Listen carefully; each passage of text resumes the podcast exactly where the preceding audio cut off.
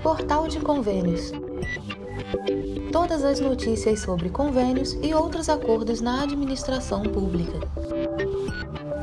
Olá, este é o podcast do Portal de Convênios, um resumo semanal das principais notícias do âmbito da administração pública para você se manter informado em poucos minutos.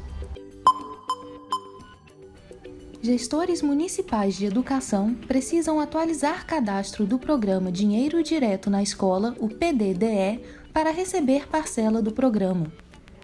A atualização cadastral do PDDE garante ao gestor municipal o recebimento de informações e orientações oficiais do FNDE sobre o programa, além de ser necessária para o recebimento da primeira parcela. O PDDE foi criado com o intuito de prestar assistência financeira em caráter suplementar às instituições escolares da rede pública de educação básica e às escolas privadas de educação especial mantidas por entidades sem fins lucrativos. Edital do programa Mais Médicos 2021 tem 3 mil vagas abertas. Municípios devem manifestar interesse até 15 de março o Ministério da Saúde acaba de lançar o edital com aproximadamente 3 mil novas vagas abertas.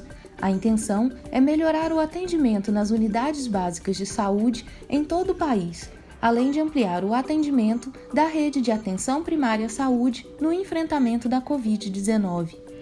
Os municípios devem manifestar interesse mediante comunicação ao Ministério da Saúde até esta segunda-feira, 15 de março relatando a necessidade de contratar mais médicos para o atendimento à população.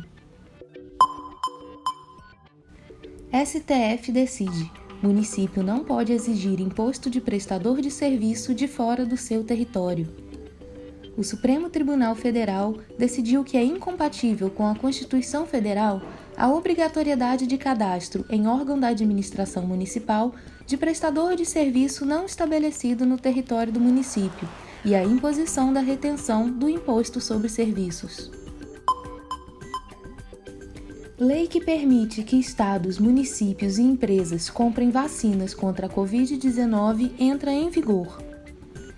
A lei permite que estados, municípios e empresas privadas comprem vacinas contra a Covid-19 e foi sancionada com vetos pela Presidência da República. As instituições podem comprar, por enquanto, somente as vacinas com registro ou autorização temporária de uso no Brasil, dado pela Agência Nacional de Vigilância Sanitária, a Anvisa. As doses adquiridas pelo setor privado deverão ser integralmente doadas ao SUS enquanto estiver em curso a vacinação dos grupos prioritários definidos pelo Ministério da Saúde.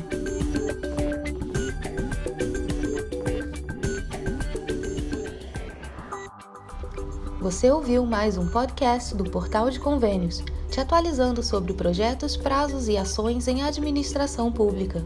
Continue se informando em nosso site portalconvênios.com. Até a próxima!